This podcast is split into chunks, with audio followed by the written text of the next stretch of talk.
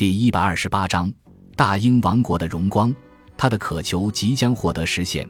这一年的春天，伊丽莎白女王认为菲利普国王可能会于夏天派遣无敌舰队入侵英国，于是准备让英国海军出航，预先摧毁菲利普的新舰队。伊丽莎白女王、小艾塞克斯伯爵与霍华德勋爵是此行幕后的金主，提供了一百五十艘船与一万名士兵。伊丽莎白女王则贡献了五万英镑。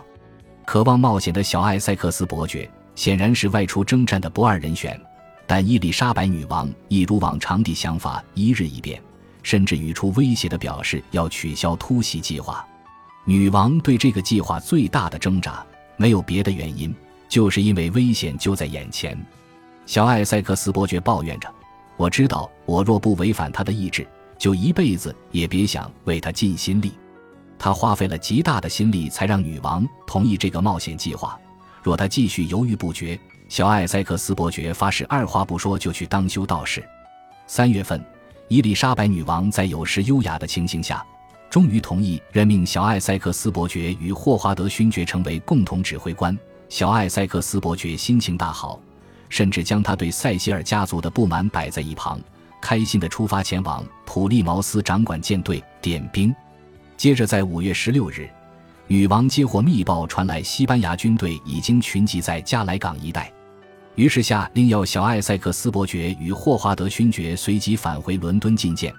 这两人对他意义深重，私交甚笃，他根本不愿让他们涉险。女王此举在宫廷与普利茅斯引发一阵骚乱，但伊丽莎白女王已陷入疯狂焦虑之中，完全无视于其他人的抗议。小艾塞克斯伯爵强迫他违反意志，并执意继续这个冒险行动，但女王反对。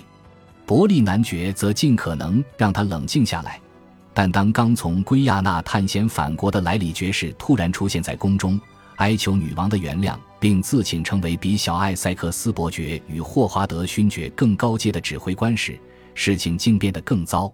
当伊丽莎白女王的情绪终于从这些对抗之中恢复时，他终于接受弱小艾塞克斯伯爵与霍华德勋爵能继续担任共同指挥官。这场探险的胜率极高，他只好不情不愿地答应，勉强指派莱里爵士担任海军少将。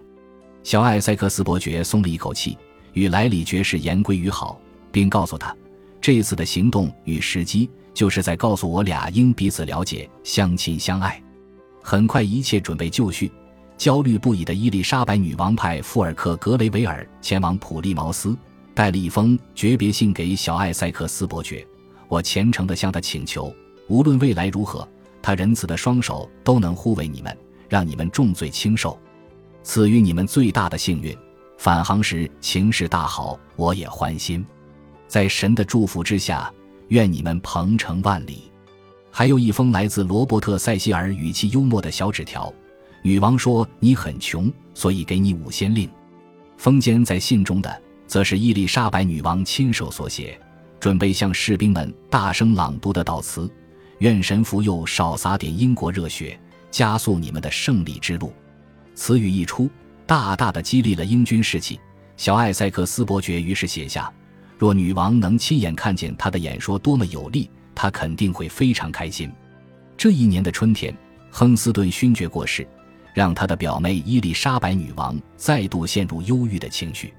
就在这个时期，女王总算把着一位小艾塞克斯伯爵的朋友成为英国的长喜大臣——托马斯·艾格登爵士。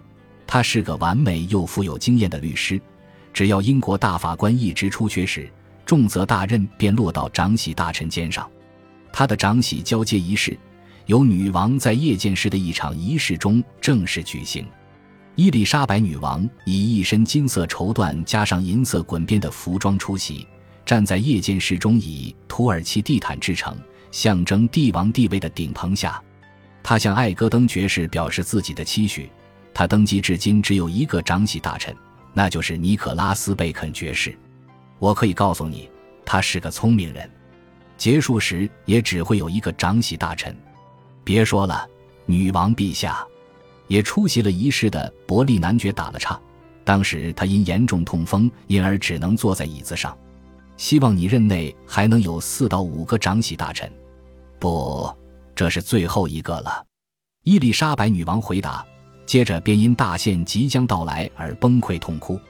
尴尬不已的艾戈登爵士赶紧表示，贝肯爵士的确是个聪明人，但这些话却触动了女王的伤心处，让女王哭得更激烈。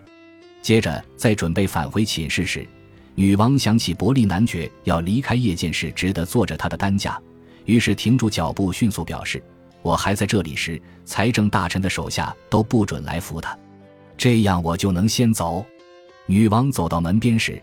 突然又想起艾戈登爵士还没依循传统进行长喜大臣应有的宣誓仪式，但他仍旧哭泣着，大喊：“他若不宣誓，就永远无法恪遵职守。让他宣誓，让他宣誓。”六月三日，伊丽莎白女王正式指派罗伯特·塞西尔担任英国国务大臣。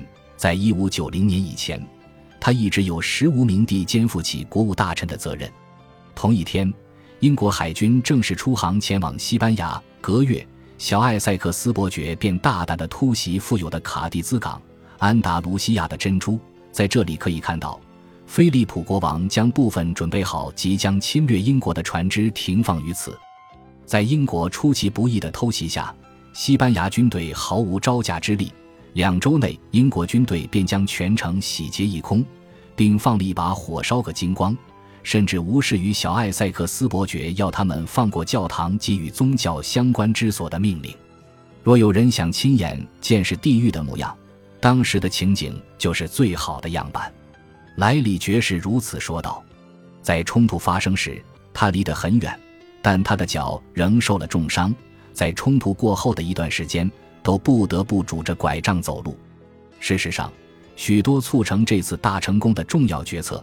都是他下达的命令，但他的对手小艾塞克斯伯爵却想要独自鞠躬，莱里爵士的功劳则相形失色。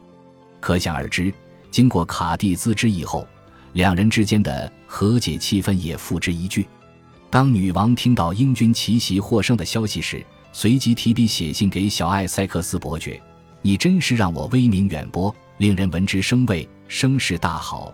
这不只是因为你的胜利，还包括你的勇气。”我是臣民的君主，请让士兵们知道，我并不在意女王的尊贵身份。被胜利冲昏了头的小艾塞克斯伯爵向受困港中的一艘西班牙商船勒索，船东最后决定烧船，也不愿将船上的两千万元交给英国海军。小艾塞克斯伯爵决定无畏的乘胜追击，他认为与其攻击菲利普国王无敌舰队的大本营里斯本。不如拦截将要离港前往东印度群岛载有西班牙宝物的船队，但他的同僚们却相当反对，也因此断送英国掌握数千英镑油水的机会。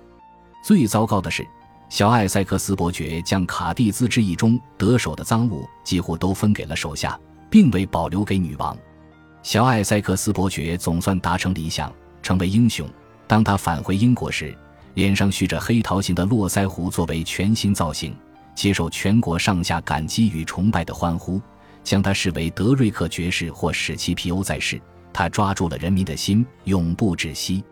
就连许多神职人员都将他赞为新教斗士，颂扬他的功绩、正义与智慧。当时他简直就成了大英帝国中最受欢迎、最重要的男人。